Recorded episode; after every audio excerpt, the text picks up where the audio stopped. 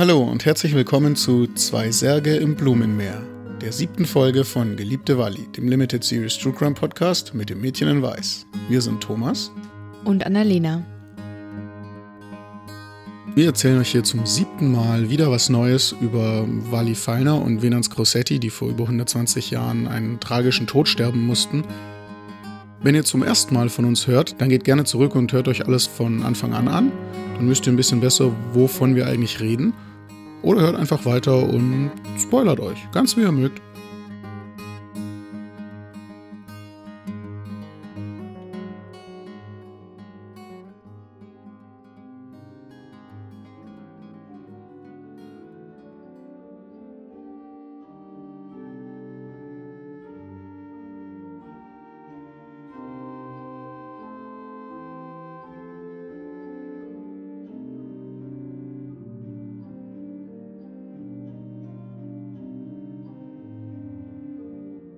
In einer beständigen, sanften Welle wogt der Strom der Trauernden durch den Saal.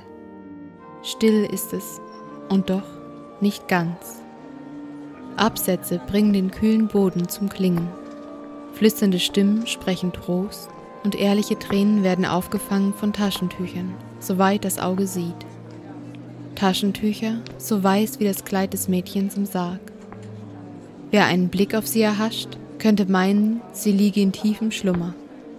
Und doch, die Schmauchspuren auf ihren Wangen verraten, was die Zeitungen vor zwei Tagen lauthals verkündet hatten. Ihr Liebster neben ihr, in Uniform, das junge Glück für immer festgehalten in einem Schaukasten vom Sargmacher, über und über bedeckt mit Blumen, so schön wie vergänglich. Es heißt, sie hatten heiraten wollen, eine Hochzeit im Oktober, wenn die Sonne nicht mehr brennt, sondern die länger werdenden Tage versöhnlich vergoldet. Die Blumen, die ihren Brautstrauß schmücken sollten, hüllen sie nun in sanfte Decken zum ewigen Schlummer. Zwei Särge für ein Grab, für die Liebe in Ewigkeit.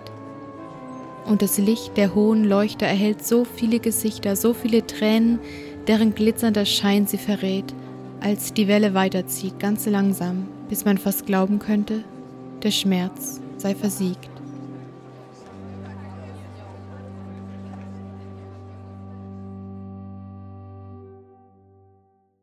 Nachdem die letzte Folge zur Gänze Harvey Allender gehört hat, wird es Zeit, dass wir uns noch ein letztes Mal um Wally und um Venans kümmern. Und dass wir ihnen auch nochmal ihre letzte Ehre erweisen mit dieser Folge, die sich um ihre Trauerfeier und ihr Begräbnis drehen soll. Die Leichname von Wally und Venans waren ja nach dem Mord zunächst in der Leichenhalle. Sie wurden untersucht, man hat mhm. die Obduktionen durchgeführt, was wir euch ja schon des Öfteren auch erzählt haben. Wie ging es denn weiter mit den beiden? Um das nochmal kurz zeitlich einzuordnen, wir sind hier jetzt am 10. August 1896, einen Tag nach der Tat. Da war ja die Obduktion eben schon beendet an dem Tag. Die Leichenhalle wurde dann den ganzen Tag von Menschenmassen belagert, die gerne Walli und Venans sehen wollten. Und da habe ich mich auch gefragt, na, wer, wer war das wohl? Was, was würdest du dir denken? Schaulustige. Ja, meinst du, es waren auch Freunde dabei von den beiden oder Bekannte? Oder meinst du, es waren eher Leute, die einfach mal schauen wollten, was mit den Mordopfern passiert ist? Weil das hat mich echt beschäftigt. Also ich kann mir schon vorstellen, dass ein paar von den Schaulustigen zufällig auch Freunde von den beiden waren, aber dass sie da nicht als Freunde waren, sondern als Schaulustige. Meinst du wirklich? Also ja klar, ich mein, auch wenn, wenn du, du. Aber wenn du jemanden wirklich gern hattest, dann möchtest du ja schon denjenigen nochmal sehen vielleicht. Ja, aber doch nicht in so einer Situation. Also doch nicht am Tag nach dem Mord direkt nach irgendwelchen Obduktionen. Dann wartest du damit, bis die aufgebahrt liegen und äh, man dann vor dem Begräbnis die Möglichkeit hat, die sich nochmal anzuschauen und sich zu verabschieden. Ja, die Angehörigen wollten auch nicht, dass man Wally und Venans direkt in der Leichenhalle eben besucht oder, oder anschaut. Und ich habe mich genau das gefragt, was du halt auch gesagt hast. Ich meine, vielleicht haben sich die Körper auch noch gar nicht in einem Zustand befunden, wo man sie würdevoll halt hätte anschauen oder von ihnen Abschied nehmen können. Und ich habe mich dann aber gefragt, kam sowas früher vor? Ist das vielleicht häufiger der Fall gewesen, dass Menschen noch in der Leichenhalle, ohne dass die Körper irgendwie vorbereitet geworden wären, von Leuten betrachtet werden durften. Also das irritiert mich. Ich habe jetzt in einigen Mordpodcasts sowas gehört, wie dass Personen einbalsamiert wurden und ins ja, Fenster von zum Beispiel dem Bestatter gestellt worden, wenn sie nicht identifiziert werden konnten. Dass eben die Leute beim Vorbeilaufen die Person nochmal gesehen haben und dann sagen konnten, aha, vielleicht äh, kommt er mir doch bekannt vor. Das fand ich schon immer sehr, ja, ich weiß nicht, also pietätlos, aber auf der anderen Seite war es wahrscheinlich auch einfach ein Mittel zum Zweck. Aber mich hat das so irritiert, weil die Menschen hätten ja diese Leichenhalle nicht belagert, wenn sie nicht geglaubt hätten, dass es da eine Chance gibt, reinzukommen. Weißt du? Ja, oder vielleicht auch einfach nur einen Blick zu erhaschen. Mhm. Da war mhm. einfach ganz, ganz viel Sensationsgier dabei, wie das heute bei Schaulustigen ja auch, ja auch ist. Ja, ich glaube auch, so Leichen im Schaufenster vom Bestatter zu haben, ich weiß nicht, ob das jetzt pietätlos ist. Für uns heute sicherlich. Ich denke, damals war das einfach gang und gäbe und man hat das so gemacht. Es gibt sogar diesen einen Fall von einer Leiche, die wollte irgendwie niemand so richtig haben und die hat dann ihre Wege gefunden in ein Gruselkabinett. Oh nein. Die hing dann da als Figur in einem Gruselkabinett oh, und niemand oh wusste überhaupt, Gott. dass es eine richtige, echte Leiche ist, weil die oh schon einfach so lange schon da hing. Wer war denn das? Ich weiß es ehrlich gesagt nicht mehr. Ich glaube, das war so ein ich glaube auch, das war ein Verbrecher tatsächlich. Ich muss mal ein bisschen recherchieren. Oh Gott, das ist furchtbar. Aber so schlimme Sachen sind mit Wally und Venans natürlich zum Glück nicht passiert. Nee. Oh Gott, jetzt haben wir aber einen richtigen Downer gebracht. Naja, gut, die ganze Folge ist so ein kleines bisschen, wie man auf Englisch sagen würde, ein Tearjerker. Also haltet eure Taschentücher gerne bereit.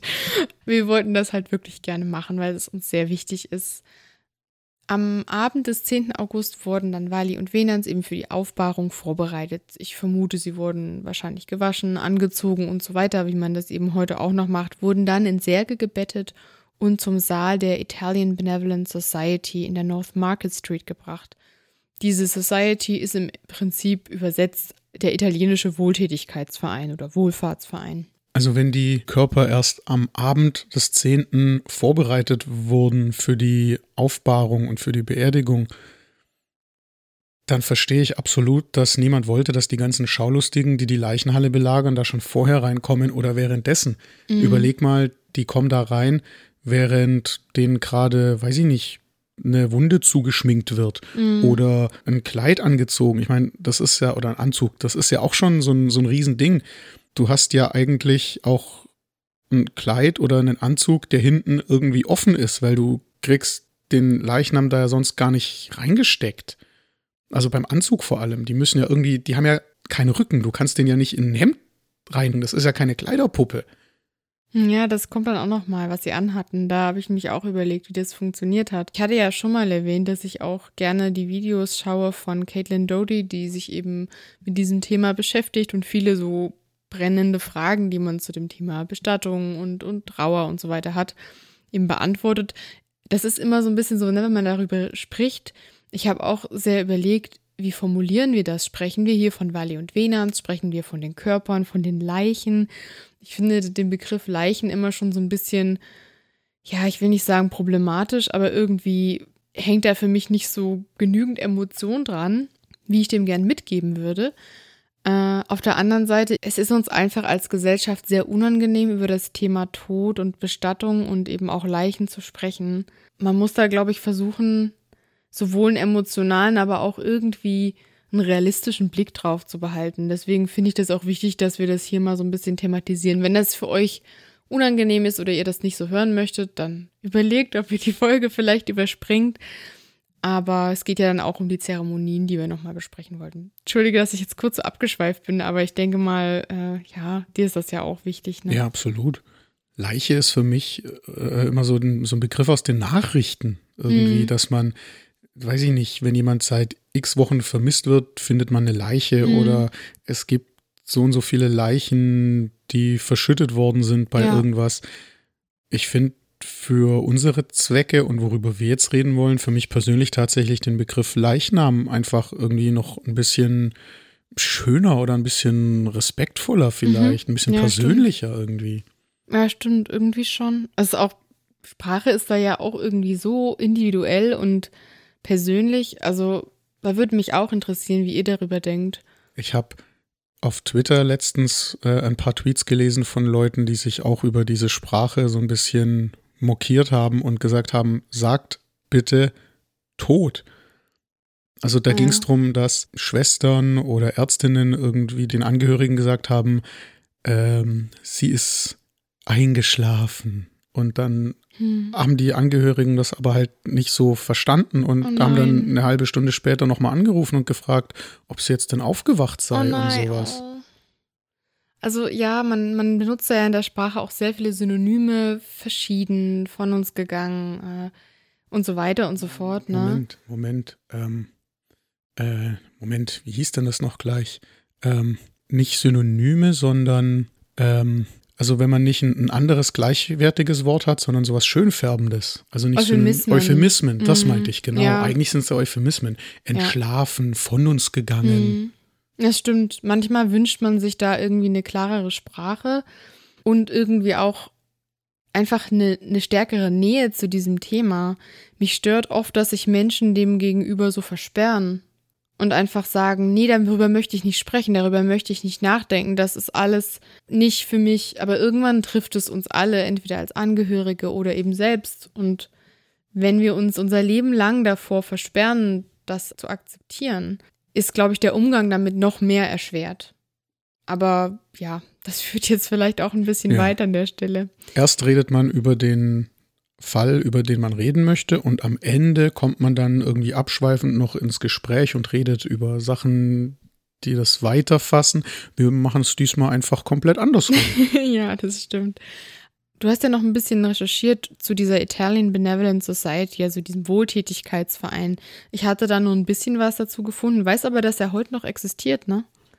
Ja, das tut er. Es gab früher ganz oft verschiedene Benevolent Societies, also Italian, German, Swedish, whatever. Das war eben so Vereine, die sich um die Belange von verschiedenen Einwanderergruppen so ein bisschen kümmern und die mhm. dann auch Feste organisieren.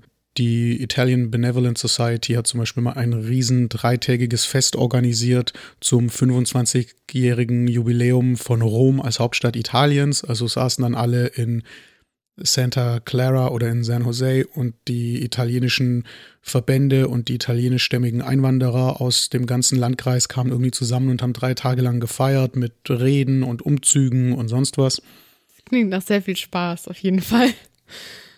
Ja, irgendwie schon, um ehrlich zu sein. Und die Italian Benevolent Society ist wohl auch einer von diesen ersten großen Verbänden für italienischstämmige Einwanderer. Hm. Und eines Tages im Jahre 1888 hatte sich die Italian Benevolent Society gedacht, wir machen jetzt mal was Besonderes. Und sie haben quasi noch so eine Art zweiten Club oder irgendwie so gegründet oder mhm. so eine Art exklusive Riege in ihrem eigenen Club. Und da haben sie dann die sogenannten San Jose Hussars gegründet. Also ah, die San Jose Husaren. Na, die werden nämlich auch nochmal äh, wichtig und tauchen in diesem Teil der Geschichte oft auf. Das wusste ich gar nicht. Also waren die so eine Untergruppe von der Society? Ja, die haben zusammengehört. Also alle Mitglieder der San Jose Hussars waren auch Mitglieder der Italian Benevolent Society. Mm. Äh, Husaren sind ja eigentlich ursprünglich berittene Soldaten. Kleiner Fun Fact: äh, Ihr erinnert euch vielleicht an Wallis Schwester Olga.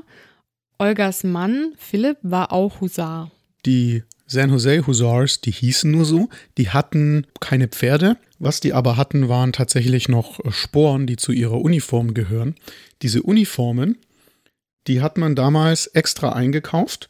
Mhm. Man hat feinsten italienischen Stoff aus Milan kommen lassen, oh, olivgrün. Wie schön. 4000 Dollar teuer. Wow. Ähm, ich habe mal nachgerechnet, das sind in Dollars von 2020, sind es um die 110.000 Dollar. Was? 110.000 Dollar für Stoff. Ja, und dazu kamen dann noch so 1350 Dollar Einfuhrzölle oh und, und Einfuhrsteuern. Also quasi im Geld von heute wahrscheinlich nochmal so um die 20, 30.000 Dollar. Aber ich meine. Naja, Stoff für 50 Uniformen. 50 Uniformen. Aber ähm, diese Benevolent Society hatte dann auch gut Schotter, oder? Die waren bestimmt nicht arm. Na, irgendwo muss das Geld schon herkommen. Also arm waren die dann sicher nicht. Das ist ja beeindruckend. Ja, und dann hatten die auch noch Schwerte, die kamen auch aus Italien. Es war von Swords die Rede. Ich würde mal sagen, das sind wahrscheinlich so Säbel, so Kavalleriesäbel, mhm. weil die eben auch dazugehören. Ne? Ja. Und das waren die San Jose Hussars. Das klingt ja total cool. Du hast uns jetzt sehr viel Bildmaterial zum Vorstellen gegeben für das, was jetzt kommt. Die San Jose Hussars und die Italian Benevolent Society waren sozusagen die Schirmherren von dieser ganzen ja, Trauerfeier, Begräbniszeremonie.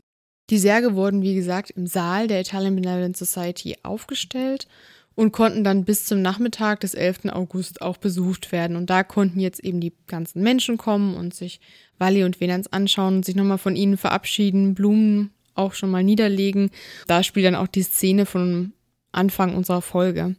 Und es ist tatsächlich auch die Rede von tausenden Besuchern, die sich nochmal von den beiden verabschieden wollten oder ja wahrscheinlich bei dem Großteil sie auch einfach nur mal ansehen. Ich glaube es fast auch. Und ich glaube auch Tausende ist wirklich. Das na, also, wollte ich auch mm, gerade sagen, ja, ja, Also eine Stadt, in der irgendwie 20.000 Personen, wie war das so ungefähr, leben, äh, Tausende Besucher. Ich würde vermuten, dass es schon bestimmt mehrere hundert waren. Das kann ich mir schon vorstellen weil äh, wir ja auch Fotos haben von dem Trauerumzug dann später. Und da kann man sich schon die Dimensionen so ein bisschen vorstellen. Ich glaube auch tatsächlich, dass viele Leute gerne mal einen Blick auf zwei echte Mordopfer werfen wollten und dann auch noch so ein junges Paar.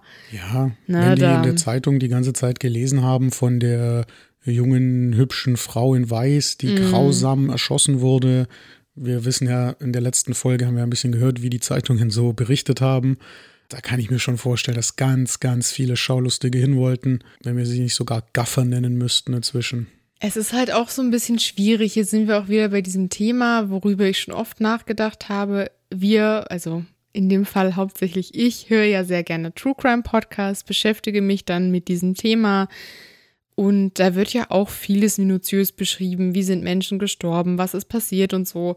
Und ich würde mich jetzt nicht als so eine Person einschätzen, die zum Beispiel bei einem Unfall sich hinstellt und ein Foto macht und dann irgendwie den äh, Rettungskräften den Weg versperrt. Das ist halt einfach für mich so abwegig und abartig, dass Leute sowas machen. Aber ich höre mir eben trotzdem gerne an, ja, wenn jemand erzählt, wie irgendwie eine, eine schreckliche Tat vollbracht wurde und so ein bisschen äh, entsteht da für mich so ein Widerspruch.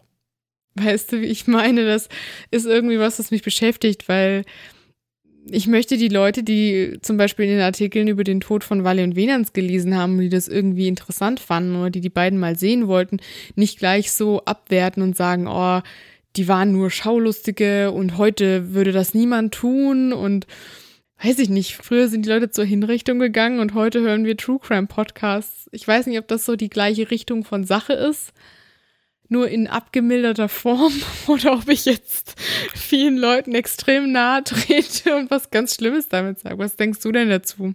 Ja, es ist schon schwer. Ich kann absolut verstehen, dass man sich von den beiden verabschieden möchte. Wenn man in der gleichen Stadt gelebt hat und wenn das so ein schlimmer Doppelmord war, klar, wenn es da so eine große Beerdigung gibt, dann ist es ja auch für die Leute da und dann möchte man sich da auch verabschieden. Ich weiß jetzt nicht, wie üblich es damals eben noch war, dass man sich auch wirklich dann am offenen Sarg verabschiedet und dass man eben nicht nur bei dem Begräbniszug am Straßenrand steht oder dass man im Friedhof irgendwie dabei ist und sich die Messe oder sonst was anhört, mhm. sondern dass man wirklich da vorher noch hingeht. Also ich kenne es schon so, auch aus meiner eigenen Familie und meinem eigenen Hintergrund.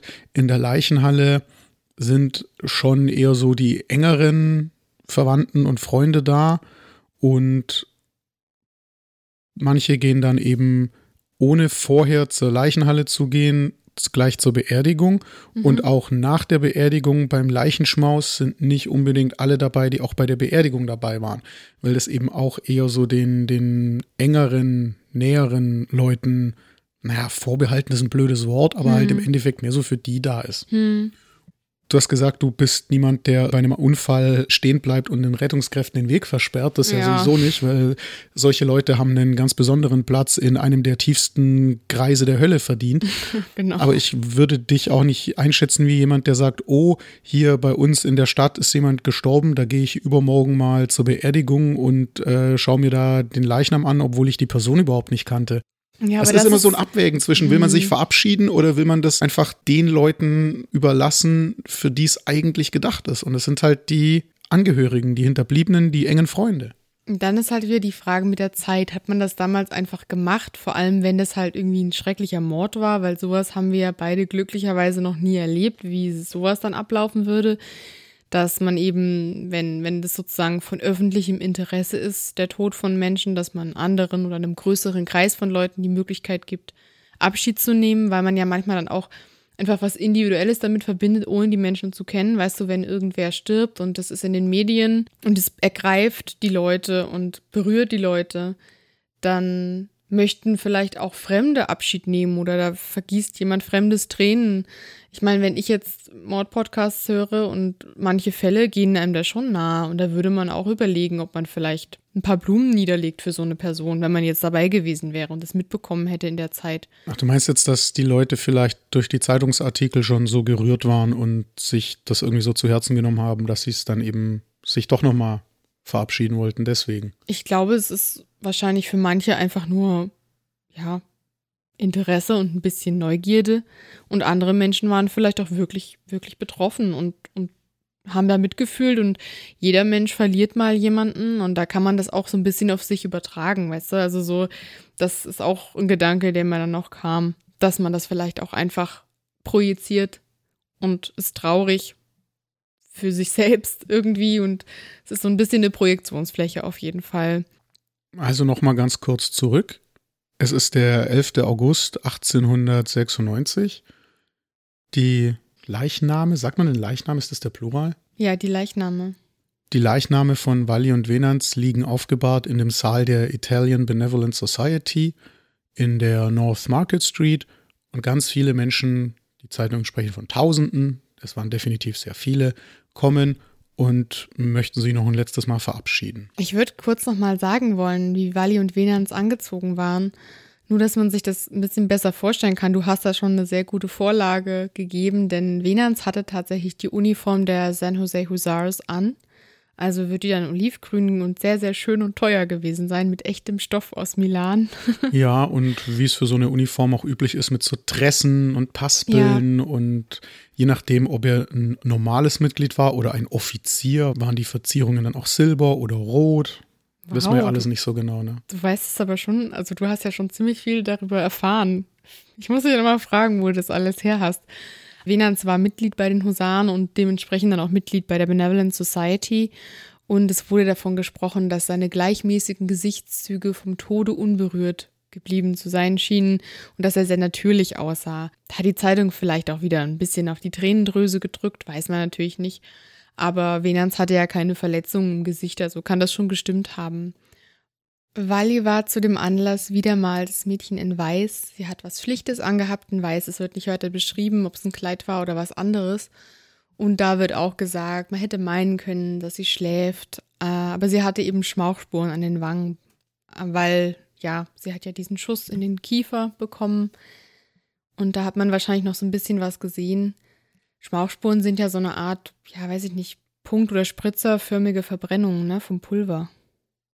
Ja, von dem Teil des Schießpulvers, was vorne aus dem Lauf zusammen mit der Kugel oder kurz vor oder kurz nach der Kugel noch mit rauskommt. Und soweit ich weiß, passiert das auch nur, wenn quasi die Kugel sehr nah an dieser jeweiligen Hautstelle abgefeuert wird, oder? Ja, also die Mündung der Waffe muss schon sehr nah sein, damit man sowas hat. Ja, oh Mensch macht mich wieder so traurig, aber ja, also sie haben die beiden eben sehr schön angezogen und sie lagen in ihren Särgen. Die Särge standen nebeneinander und waren beinahe ganz mit Blumengestecken bedeckt. Da gibt es eine Zeichnung in einem der Zeitungsartikel, auf den wir uns sehr gestützt haben, weil der sehr ausführlich alles beschrieben hat. Und man sieht da wirklich, wie eben Wally und Venans wie mit so einer kleinen Decke von Blumen bedeckt waren bis ja zur Mitte des Körpers. Und es standen wohl auch ihre Namen vorne noch auf Gestecken oder Angestecken vorne an den ähm, Särgen dran. Also ja. Und dahinter war auch noch so ein Kranz gezeichnet aus Blumen, wo drauf stand From Friends, also von Freunden. Und das fand ich alles so ergreifend irgendwie. Und da standen auch noch zwei Herren in der Husarenuniform, die wahrscheinlich dann bei den Särgen gewacht haben. Die BesucherInnen waren wohl alle sehr, sehr tief berührt von dem Anblick der beiden und da wird auch, ja, so ein bisschen, da wird etwas überemotional von der Zeitung geschrieben. Frauen und Kinder weinten und sogar starke Männer, deren Augen die Anwesenheit von Tränen seit Jahren nicht gekannt hatten, mussten eben die Tränen verdrücken die schienen dann plötzlich feuchte Augen zu haben. Mhm. Ich glaube, bei den Männern stand sogar noch nicht mal was von Tränen. Ne? Ja, also feuchte Augen so, stand da. Hm, ja, ja, ja, ist klar. Auf der anderen Seite, vielleicht ist es auch gar nicht übertrieben. Wenn sowas passiert, am hellerlichten Tag auf offener Straße, zwei so junge Leute, die ihr Leben vor sich hatten, das ergreift einen, glaube ich, schon.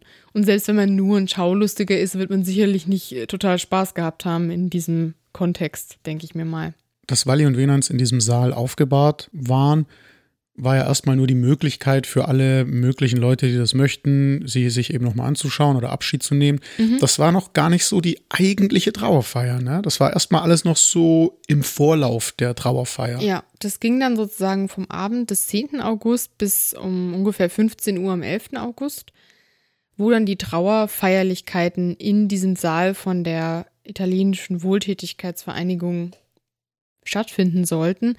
Die Trauerfeier ist dann aber eine Stunde später losgegangen, als es eigentlich geplant war, weil der Andrang der Menschen ihm so groß gewesen war, die zwei nochmal zu sehen vor dem Begräbnis, also vor dem eigentlichen Fest für die Angehörigen und so weiter. Der Ansturm musste erstmal abebben, bevor man da jetzt eine Feier beginnen konnte. Feier ist auch wieder irgendwie ein sehr seltsames Wort in dem Zusammenhang. Ne? Irgendwie ne? schon, ja. Trauerfeier ist einfach wie so ein Oxymoron. Es ist so eine altmodische Bedeutung von Feier wahrscheinlich einfach. Ja, ne? also Feierlichkeit, ja, ja. nicht Party. Party. Genau. ja, das stimmt. Die Schirmherrschaft vielleicht über diese ganze mhm. Trauerfeierlichkeiten hat ja die Benevolent Society übernommen. Es, es hieß so, sie wären in charge gewesen. Also sie haben mhm. im Endeffekt eine tragende Rolle gespielt. Die haben das auch organisiert, die haben wahrscheinlich auch die Kosten getragen und so wahrscheinlich weiter. Wahrscheinlich schon, ja. Venans war ja auch Mitglied und so den absoluten Vorsitz quasi hatten dann im Endeffekt zwei Leute. Das waren der Präsident der Benevolent Society, G. Nocentelli, und der Chef der Hussars, ein Captain Zero oder Zero oder mhm. Zero. Wir werden alle Namen wahrscheinlich ganz schrecklich aussprechen. Also falls wir italienischsprachige ZuhörerInnen haben, bitte helft uns und sagt uns, was wir falsch machen. Und ähm, der hat dann auch im Namen der Husaren eine kurze Rede gehalten. Die kann ja Thomas mal kurz in der übersetzten Form euch vortragen. Erneut ist eines unserer geliebten Mitglieder aus unserer Mitte geschieden. Er stand am Morgen seines Mannesalters und trug sich schon früh mit dem Gedanken, sich mit der Frau seines Herzens in der Ehe zu verbinden. Niemanden schätzten wir mehr, niemandem schenken wir mehr Respekt als ihm, und keiner hatte bessere Aussichten als unser geliebter Bruder, als ein Untier von einem Wesen, nur in Gestalt eines Mannes, sein Leben vorzeitig beendete. Wir alle betrauern dieses Vorkommnis, doch müssen wir uns dem Willen des Schöpfers beugen, der alle Dinge zum Besten richtet. Und es war auch in einer wahnsinnig schönen, blumigen Sprache, so wie wir es versucht haben zu übertragen, ähm, ja, in der Zeitung. Wir vermuten natürlich, dass es auch schon Übersetzung war, denn es wurde erwähnt, dass die kompletten Feierlichkeiten und die Reden und alles auf Italienisch gehalten wurden. Da hat er schon sehr schöne Worte gefunden, oder? Ich finde schon. Aber eine Sache finde ich so ein kleines bisschen komisch. Da bin ich so ein bisschen drüber gestolpert. Mhm. Erneut ist eines unserer Mitglieder. Ja, das habe ich auch überlegt. Na gut, ich meine, das ist blöd formuliert, aber es stirbt ja immer mal jemand. Die hatten da ja vielleicht auch einfach ein paar ältere Herrschaften dabei. ich glaube es ne? nicht. Meinst du, es ist. Ich glaube nicht, dass das die Älteren waren. vorgefallen irgendwann das ist ja so eine Art, es nimmt sich ja auf alle Fälle Husaren als Vorbild. Ich will jetzt nicht sagen, das ist eine paramilitärische Organisation oder so ein Schwachsinn. aber ich glaube schon mit den Uniformen und repräsentativ und so, das waren schon eher, denke ich mal, jüngere Leute. Und hm. das ist 88 sind die Husaren gegründet worden, also waren sie da jetzt acht Jahre alt. In der Zwischenzeit wird jetzt auch niemand schon uralt und Seniorpräsident oder sonst was. Nee, das und stimmt, dieses ja. erneut aus unserer Mitte geschieden klingt, finde ich, auch nicht so sehr nach, weiß ich nicht, einem, einem natürlichen Tod durch was auch immer, Krankheit, Pest, keine Ahnung. Mhm. Die Pest war später. Ja. Aber. Aber das stimmt, ja, du hast recht. Ich glaube auch, dass dass das irgendwie darauf hinweisen könnte, dass da mal jemand gewaltsam zu Tode gekommen ist. Eigentlich schlimm, ne? Aber das hat mich auch irritiert. Ja, aber naja, er hat, er hat es sehr schön formuliert. Natürlich werden Menschen, die gestorben sind, immer besonders gelobt, aber wir gehen einfach mal davon aus, dass es doch von Herzen kam. Denn äh, dieser Präsident Norcentelli hat dann auch nochmal eine Rede gehalten im Namen der Benevolent Society, hat auch über Venans Leben und seinen Werdegang gesprochen es ist sehr, sehr schade, dass sie das in der Zeitung dann nicht ausgeführt haben, weil wir ja ganz wenig wissen, auch über Venans Einwanderung und so. Wir versuchen da immer noch mehr rauszufinden. Aber im Prinzip hat er ihm Anerkennung dafür gezollt, dass er ein Mann von besonderem Wert, unerschütterlicher Rechtschaffenheit gewesen sei. Also im Prinzip ein integrer Charakter, was wir ja auch so ein bisschen rauslesen konnten an dem, was die Menschen über ihn erzählt haben, wie er sich verhalten hat, dass er sich nicht von Alan da hat ärgern oder einschüchtern lassen, dass er für Wally eingestanden hat und das finde ich spricht auf jeden Fall für ihn. Es ist natürlich schwierig, aus so einer Trauerrede tatsächliche Fakten über jemandes Persönlichkeit rauslesen zu wollen. Man würde meinen, dass sie für jemanden, den sie nicht leiden konnten, vielleicht nicht so viel Mühe sich gegeben hätten. Oh, ich glaube, die mochten den schon alle ganz gern. Ich und ich denke, das wird auch seine Gründe gehabt haben. Der war garantiert ein ganz netter Kerl. Ich glaube es auch. Gab es denn zu diesem Zeitpunkt, also noch in der Halle, in diesem Saal der Benevolent Society, gab es da auch schon Reden zu Wally? Ich glaube nicht. Es wurde nicht darüber gesprochen. Das hat kam mich dann auch später. irritiert, ja, aber ich glaube, das hat vielleicht was damit zu tun, dass es halt um Venans ging, weil er Mitglied von dieser Society war und auch Mitglied von den Husaren und vielleicht auch einfach, weil er der Mann war und weil sie ja quasi schon Teil seiner Familie war, weil sie ja verlobt waren und so. Darüber habe ich aber auch nachgedacht. Es kann natürlich auch sein, sie haben auch was über Wally gesagt und das einfach nicht in der Zeitung erwähnt. Aber ich glaube, es ging schon hauptsächlich um Venans in diesem Kontext. Nachdem die Reden zu Ende waren, musste man dann ja auch mal sich um den Gottesdienst kümmern. Den konnte man auch schlecht in diesem Saal abhalten. Mhm. Also musste man die Särge und alle Leute, die in diesem Saal waren, erstmal in die Kirche bringen. Ja. Man genau. ging dafür in die in die St. Joseph's Church, also quasi die englische Version von San Jose, der ja, Sankt Josef halt. Hm. Ist ja alles die gleiche Person, nur Ist in anderen Sprachen. der Vater von Jesus? Ich, naja, Also der, Der Ziehvater. Ziehvater von Josef, äh, Jesus. ja, das müsste schon dieser Josef sein. Mir würde jetzt auf Anhieb kein anderer einfallen, Ich der mich früher- geheiligt ist. Sorry, ich habe mich früher immer ganz dolle gefragt, warum die Maria so wichtig ist und der Josef nicht. Und dann war ich immer so traurig, weil ich dachte, der Josef hat doch den Jesus aufge aufgezogen wie sein Ja. eigenes Kind. Ja klar, Josef ist auch nie auf den Bildern mit drauf. Es ist immer nur Baby Jesus und Maria. Und, und Josef musste irgendwie den Auslöser drücken oder so. Man Ich weiß bin es voll nicht. froh, dass er doch äh, in unserer Geschichte nochmal eine Rolle spielt. Entschuldigt diese Abschweifung. Dann gab es also einen Trauerumzug sozusagen von dem Saal der Benevolent Society zu der Kirche und da wurde dann auch aufgezählt, in welcher Reihenfolge die Leute Teil dieses Trauerumzugs waren. Wie sich's gehört, vorneweg marschiert die Musik. Hm, die Band von Witherell, Witherells Band. Wir wissen jetzt nicht, ob das vielleicht der Chef von denen war.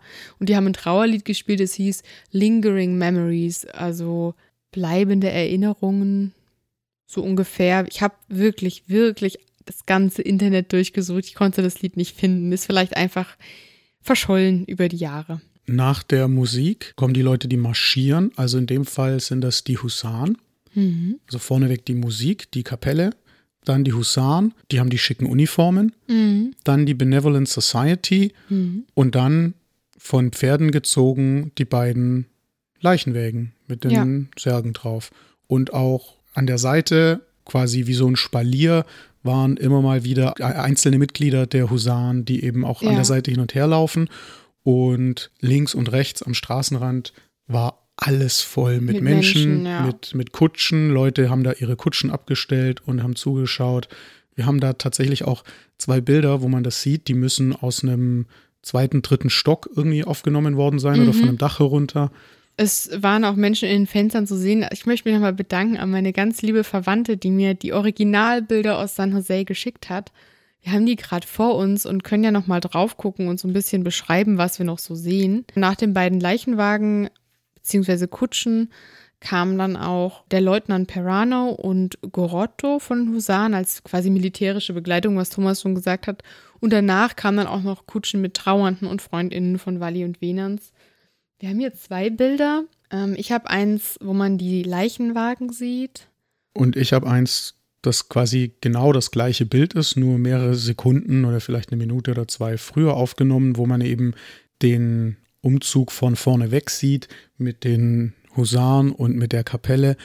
Und was mir als erstes ganz groß auffällt, so blöd es klingt, ist im Hintergrund die riesige Werbetafel für die Bloch Brothers wo man West Virginia Tabak kaufen oh, konnte, ja. Briefumschläge und außerdem Fleisch, Fisch und Wild.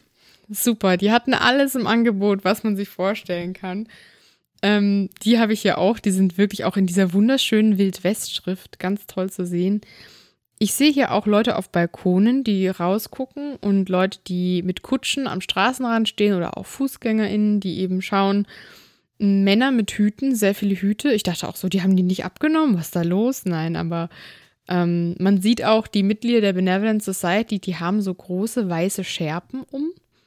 Daran erkennt man die ganz gut. Und die Husaren haben halt diese typischen Husarenuniformen. Natürlich werden wir euch die Bilder dann auch Stück für Stück bei Instagram hochladen, dass ihr euch das selber mal anschauen könnt. Ich finde auch faszinierend, dass ich im Hintergrund Nadelbäume sehe und auf dem ganzen Bild keine einzige Palme. ja, das stimmt. und ich sehe ja auch die Pferde, die sind so geschmückt mit so einer Art gehäkelte Decke, Leichenwagen. Da äh, sieht man eben so eine Art Glas davor mit Stoff behangen innen und so. Diese Leichenwägen, Leichenwagenkutschen, ich muss sagen, mich persönlich erinnern die ganz, ganz sehr an sowas, was man aus Filmen über Adel kennt. Das sind hm. so richtige, richtige Prunkkutschen. Richtig doll, ja. Und auch wie die Pferde geschmückt sind. Schon allein generell die Anzahl an Kutschen und Menschen am Straßenrand ist so enorm, weil das ist eine kleine Stadt und ich dachte mir so, das ist, wir haben gesagt, das sieht aus wie ein Staatsbegräbnis, ne? Das Absolut. ist wahnsinnig. Ich finde auch mal wieder schade, dass man heutzutage vieles nicht mehr so richtig einschätzen und einordnen kann. Mm. Ich würde sehr gerne wissen, die ganzen Leute, die da drum rumstehen am Straßenrand, tragen die ihre normalen Alltagsanzüge oder tragen die ihre Sundays Best und haben da das schöne Sonntagsgewand aus dem Schrank gepackt? Das kann ich nicht einschätzen, weil damals hatte man ja immer Anzug an. Das war ja Montag, ne? Ja, ja, aber für den Anlass könnte man ja trotzdem das Feine tragen. Ja, und vor allem überhaupt, es ist Montagnachmittag, müssen die nicht arbeiten, haben nichts zu tun? Oder ich glaube, es ist Dienstag. Warte mal, ja. Der Mord ist, war am. Das ist der 11. Also der, der Mord war am 9. Das genau. war ein Samstag. Und die, Der Mord war am Sonntag, deswegen hatten so, die einen Sonntag, halben Tag stimmt. frei. Ja, ja, Dienstag war es. Und das Begräbnis war zwei Tage später. Und ich ja. wundere mich auch schon länger, warum das so schnell warum ging. das so schnell ging. Und ja. ich muss sagen, ich, ich hatte dazu einen ganz blöden Gedanken oh und den können wir später auch rausschneiden, aber ich glaube, es war vielleicht einfach nur den Umständen geschuldet, dass es ein heißer August in San mhm. Jose war. Ja, daran habe ich tatsächlich auch schon gedacht. Also das wird sicherlich eine Rolle gespielt haben. Natürlich wissen wir nicht ganz genau, wie damals das Vorgehen war bei der Bestattung und wie lange man gewartet hätte, unter anderen Umständen vielleicht, aber ja, das Wetter und solche Faktoren spielen da sicherlich auch eine Rolle. Wenn ihr da vielleicht mehr wisst als wir, sagt uns gerne Bescheid, das würde uns interessieren. Ich möchte euch an dieser Stelle ganz kurz darauf hinweisen, dass wir von dieser Begräbnisprozession auch schon mal gehört haben. Denn ungefähr zur selben Zeit muss es gewesen sein, als Harvey Allender aus dem County Jail geholt wurde, um für seine erneute Anklage nochmal beim Richter bei äh, Judge Gass bzw. Judge Lorigan vorstellig zu werden. Oh, ja, das muss ganz angenehm gewesen sein für die Teilnehmenden in der Prozession. Oh, das, oh, das tut mir jedes Mal weh, wenn ich darüber nachdenke. Übrigens sehe ich hier gerade auf dem Bild ein junges Paar in einer Kutsche und die haben ihr Kind dabei und gucken gerade so raus und die haben so ein kleines Kind vorne mit drin sitzen. Ist auf jeden Fall sehr schön. Ich frage mich auch, wer das Bild gemacht hat, ehrlich gesagt. Weil die Helene ja nicht, die war ja hinten im, in einer der Kutschen drin. Professor Hausler. Nein, das war J.W. Hyde, der Nachfolger von Hill und Yard. Wahrscheinlich kannte man damals Hill und Yard irgendwie, die Fotografen, und die hatten da schon ihre Platten äh, fertig bedruckt und dann hat er noch mal kurz oben drüber gestempelt, dass es jetzt ein neuer Inhaber von dem Fotosalon ist. Also die Bilder, die wir haben, sind wirklich groß mit dem Passepartout, so A4 ungefähr, ne, größer als A4, ne? Die Bilder an sich sind ein bisschen kleiner, aber man kann schon viel drauf erkennen. Es sind unglaubliche Schätze, die wir haben. Und diese Prozession oder diese Trauerzeremonie hatte dann als Ziel eben die St. Joseph's Church. Ich muss sagen, ich hatte so ein Bild vorm geistigen Auge, naja, Amerika halt, äh, Wilder Westen, irgend so ein Holzbau, wie man es halt so kennt vielleicht, wie die Schulgebäude und alles, was man aus Western so kennt oder aus unsere kleine Farm oder was auch immer. Weit gefehlt. Die St. Joseph's Church ist, wie wir die aus Europa kennen, groß, dicke Steinmauern, Orgel, bunte Bleiglasfenster mit Bildern drauf, äh, Bibelszenen und sonst was. Die originale Kirche wurde nämlich tatsächlich noch als Holzgebäude äh, irgendwann in den frühen 1800ern erbaut. Ist dann kaputt gegangen durch Feuer, durch Erdbeben, was auch immer, war einfach nicht so gut gebaut. Man hat dann danach mehrere neue Kirchen gebaut, weil die Leute mussten ja irgendwo hin. Die Versammlungen, die Congregations, wie sagt man, die Kirchengemeinden, ja. die mussten ja irgendwo hin. Die dritte Kirche wurde 1869 fertig gebaut und ist 1875 abgebrannt. Es war kein guter Lauf für diese Kirche, oder? Nicht so richtig, aber vielleicht kann man es auch ein bisschen verstehen. Die dritte Kirche ist nämlich abgebrannt, weil sie von einem Verbrecher verflucht wurde. Was? Ja, den haben die am Josefstag hingerichtet. Oh Gott. Am 19. März, das ist der Josefstag, da wurde Tiburcio Vasquez erhängt und er hat dann am Galgen quasi geschworen, dass sein Geist zurückkommen wird und sich rächen. Und tatsächlich ein paar Monate später ist die St. Josefskirche abgebrannt. Oh mein Gott. Ja, das ist eine wilde Geschichte und tatsächlich werden wir euch zu Tiburcio Vasquez vielleicht mal noch so ein kleines bisschen mehr erzählen an anderer Stelle. Hier hat der gute Mann nichts verloren, erstmal bis auf weiteres. Ja, auf alle Fälle hat man dann eben nach 1875 eine neue Kirche gebaut. Und das war dann, dachte man sich, machen wir hier es mal richtig, wie wir das von zu Hause der alten Heimat in Europa kennen.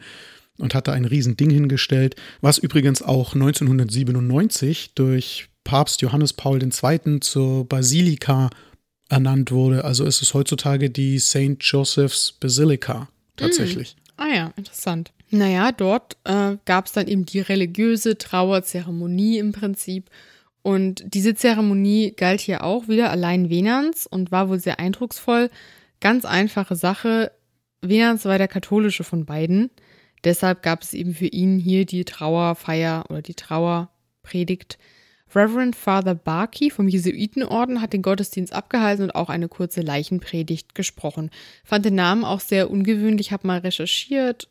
Da war einiges davon zu lesen, dass es wohl ein jüdischer Name ist, aber ich bin mir nicht sicher. Ähm, von der Kirche aus ist dann der Trauerzug langsam zurück auf die Market und die Santa Clara Street gelaufen und dann auf die First Street hinunter bis zur St. Carlos Street. Ihr könnt ja mal schauen, ähm, manchmal ist da Maps ganz hilfreich, dass man sich das so ein bisschen vorstellen kann. Ist aber doch ein ganzes Stück Weg, also das war jetzt nicht nur eine super kurze Strecke. Und die letzte Station war dann der Oak Hill Friedhof, Oak Hill Cemetery, ähm, wo dann eine weitere rührende Szene stattfand, wie es in der Zeitung stand. Es gab dann jetzt nochmal eine Zeremonie zu Venans Ehren, äh, wiederum unter der Schirmherrschaft der Husaren und der Benevolent Society, also quasi direkt an der Grabstelle. Dann war aber endlich mal Walli dran, nach der ganzen Zeit, wo es nur um Venans ging. Man hatte nämlich extra für Walli auch dafür gesorgt, dass eben sie war ja nicht katholisch, dass es eben auch noch was anderes gibt und dass es nicht nur die ganze Zeit um Venans ging. Und deswegen war Reverend William Brownworth da. William Brownworth wurde geboren als Wilhelm Karl Ernst Johann Braunwart 1841 in Karlsruhe und ist relativ jung, ich weiß nicht genau wann, aber relativ jung war er noch, da ist er nach Amerika ausgewandert und äh, schon als er seine Frau geheiratet hat in den 1860ern, war das eben in Amerika. Der Gute hatte 14 Kinder mit seiner Frau. Hui, ja. War und, auch nicht mehr so üblich damals dann, ne? Ja, ich denke mal, das wird vielleicht mit seiner Religion irgendwie zu tun gehabt haben. Könnte ich mir zumindest vorstellen. Eigentlich sagt man sowas ja immer den Katholischen nach. Die Kirche, der er vorstand, war die German Evangelical Lutheran Emmanuel Church. Es war die First German Lutheran Emmanuel Church und er ist ihr nicht nur vorgestanden, er hat sie tatsächlich gegründet. Er hat sie gegründet. Er hat sie gegründet. Also war das dann sozusagen irgendeine Art von evangelischer deutsch-schwedischer Kirche? Weil ich habe irgendwo gelesen, dass es wohl eine deutsch-schwedische Kirche war. Ist das richtig? Ja, es gab auch die schwedischen Lutheraner. Ah, okay. Und äh, die werden sich dann im Laufe der Zeit irgendwie okay. wahrscheinlich zusammengeworfen haben oder halt die gleichen Räumlichkeiten benutzt haben. Hm. Ich habe nämlich auch gelesen, dass es eben Swedish German Church hm. eigentlich war. Also der Herr Braunwart war der Pastor und hat die Zeremonie für Walli geleitet hat dann eine kurze Rede gehalten, in der er Wallis Tugenden gelobt hat, davon erzählt hat, dass sie eben sehr geschätzt wurde in der Gemeinde, was ich auch mochte. Das ist halt leider auch wieder so ein, eine Aussage, die man wahrscheinlich über jeden Menschen trifft, wenn er beerdigt wird. So, so schade das ist. Eine Sache ist halt dann doch noch passiert. Oder oh, musste ich sehr, sehr schlucken. Nachdem die Rede von Herr Braunwart dann sozusagen vorbei war, hat sich noch so eine Szene ereignet, die mich persönlich sehr, sehr berührt hat, als ich dann ein bisschen mehr dazu recherchiert habe. Es gab nämlich am Donnerstag, drei Tage vor der Ermordung von Walli und Venans, einen Gottesdienst bzw. ein Gebet in der Kirche, wo Walli teilgenommen hat. Und sie hatte sich zu diesem Gottesdienst ein Lied gewünscht, was gesungen werden sollte, was sie wahrscheinlich selber gern mochte. Und dieses Lied wurde dann ihr zu Ehren an ihrem Grab von ihrer deutschen Gemeinde gesungen. Lasst mich gehen, lasst mich gehen, dass ich Jesum möge sehen. Meine Seele ist voll Verlangen, ihn auf ewig zu umfangen und vor seinem Thron zu stehen. Süßes Licht, süßes Licht, Sonne, die durch Wolken bricht. Oh, wann werd ich dahin kommen, dass ich dort mit allen Frommen schau dein holdes Angesicht. Ach, wie schön, ach, wie schön ist der Engel Lobgetön. Hätt ich Flügel, hätt ich Flügel, flög ich über Tal und Hügel, heute Nacht nach Zions Höhe.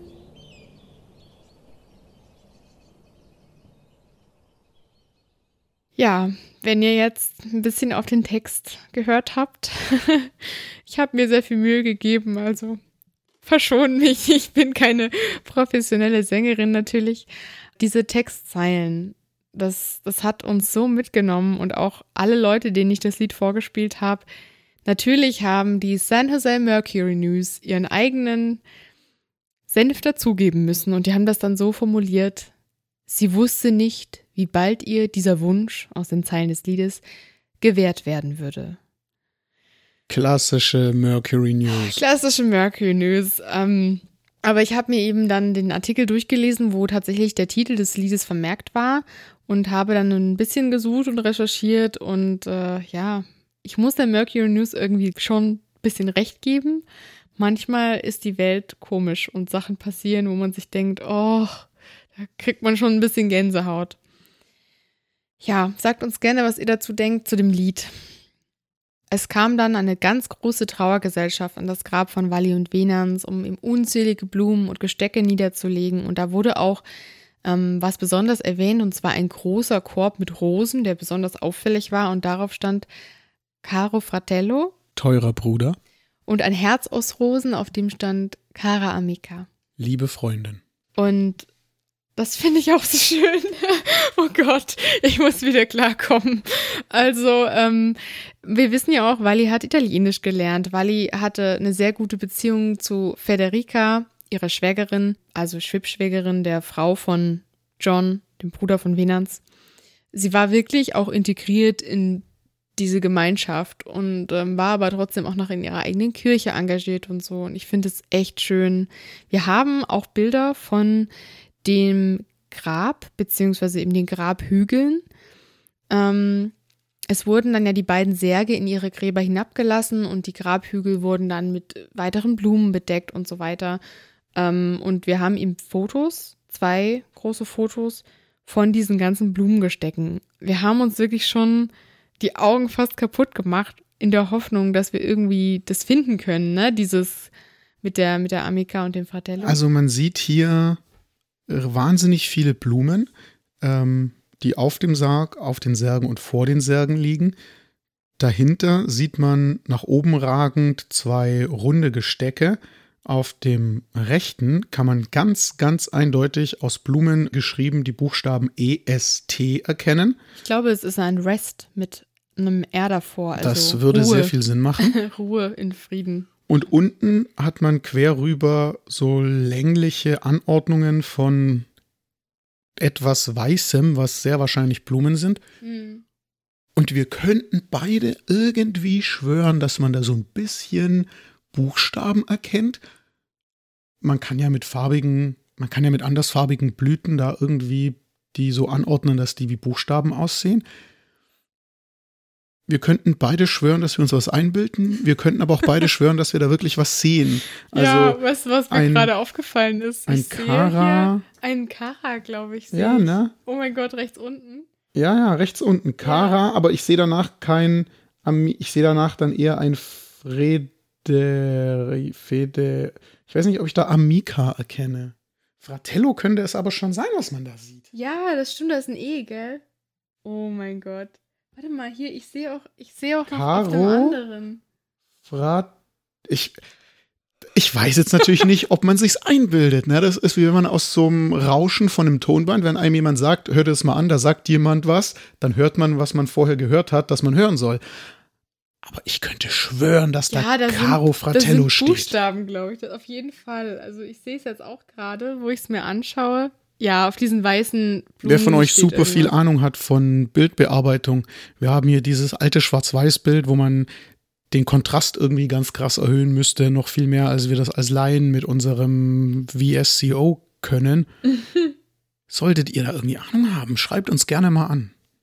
Ja, das wäre so cool, weil äh, wir haben hier dieses wahnsinnig coole Foto und bilden uns ein, Buchstaben zu erkennen, wie so zur Irre. Was mir übrigens auch aufgefallen ist, diese hohen Gestecke, die so wie Kreise oder sowas aussehen, mit so Xen drin, da steht, oder Räder, da steht auf allen Rest. Da sind drei, in der Mitte steht Rest, rechts auch und ich glaube auch links. Aber die sehen so ein bisschen kaputt aus. Und ich frage mich, ob sie das vielleicht gar nicht direkt am Tag des Begräbnisses aufgenommen Nein, haben, sondern einfach später. später, weil das Da ist ja auch ein bisschen niemand. zerfleddert. Also da sind ja auch keine Leute, da ist niemand. Man sieht nur den Schatten von der Person, die das fotografiert hat. Wer hat das immer fotografiert? Wer waren diese Leute? Hat man sich da einen Fotografen bestellt, der dann mal dahergekommen ist? Es war auch der Typ von Hill und Yard. Naja, dann sind sie dem treu geblieben. Aber ähm, ja, wir zeigen euch das alles auf Instagram. Und wenn ihr wirklich so ein bisschen Ahnung habt von Bildbearbeitung, bitte Oder schreibt uns. wenn ihr irgendwie so Leute seid, die Ahnung haben, wie man Schwarz-Weiß-Bilder so richtig, richtig gut nachkoloriert. Das wäre großartig. es gibt diese großartigen, super gut nachkolorierten Schwarz-Weiß-Bilder um die Jahrhundertwende. Mm, die sind total beeindruckend. Ja, weil du wirklich denkst, das ist ein Bild von, weiß ich nicht, paar Jahre her. Ist richtig toll. Aber ich glaube, wir können uns relativ sicher sein, dass da was steht, ne? Das, äh, Da steht Caro Fratello, aber definitiv. Es tut mir auch leid, dass wir es nicht so richtig italienisch aussprechen können. Aber Caro fratello. ja, ich versuche das auch zu vermeiden, weil das fast noch schlimmer ist. Irgendwie schon. Na, das ist wie so eine auditive Karikatur. Ja, das stimmt. Da müssen wir eh aufpassen. Also nach diesem extrem ergreifenden Lied und den Blumengestecken und dem ganzen Thema, ja, wollte ich noch was Kleines machen. ich weiß nicht, ob euch das schrecklich langweilt, aber ich wollte gern noch die Namen der Sargträger von Venans und Walli erwähnen. Einfach irgendwie, um ihnen da auch so ein bisschen Tribut zu zollen. Hört mal zu, ob euch bei den Namen vielleicht was auffällt. Du kannst ja mal vorlesen, wer Venans Sargträger waren. A. Campilia, L.A. Spinelli, A. Console, A. Pedamonte, A.P. Portal, Portal, Portal Wir wissen es nicht so genau. und M. Girardi. Wallis Sargträger waren G. Mendler, W. Braunwart, also der Pastor, V. Blackman, P. Zeitz, Mr. Swanson und D. Aisa. Und dieser Name kommt uns auch bekannt vor, denn die Freundin von Walli war ja Lizzie Aisa. Und das war vielleicht ihr Vater, ihr Mann, Bruder, Älterer Bruder. irgendjemand aus der Familie. Und es wurde später auch erwähnt, dass nach dem Tod von Walli sich jemand aus der Familie Aisa direkt um Helene gekümmert hat. Und ich glaube, es war tatsächlich auch Lizzie. Die waren wahrscheinlich einfach befreundete Familien. Und der Name des Bestatters war W.L. Woodrow. Ich weiß nicht warum, aber irgendwie ist mir das wichtig gewesen, das mal zu erwähnen. Und es scheint ja auch wirklich so zu sein, dass zum großen Teil die Sargträger dann auch aus der deutschen bzw. italienischen ähm, Gemeinde gekommen sind. Ich finde auch grandios, dass man die Namen von denen mit in den Zeitungsartikeln hatte. Ja, Und ich stolpere auch jetzt schon wieder über Mr. Swanson.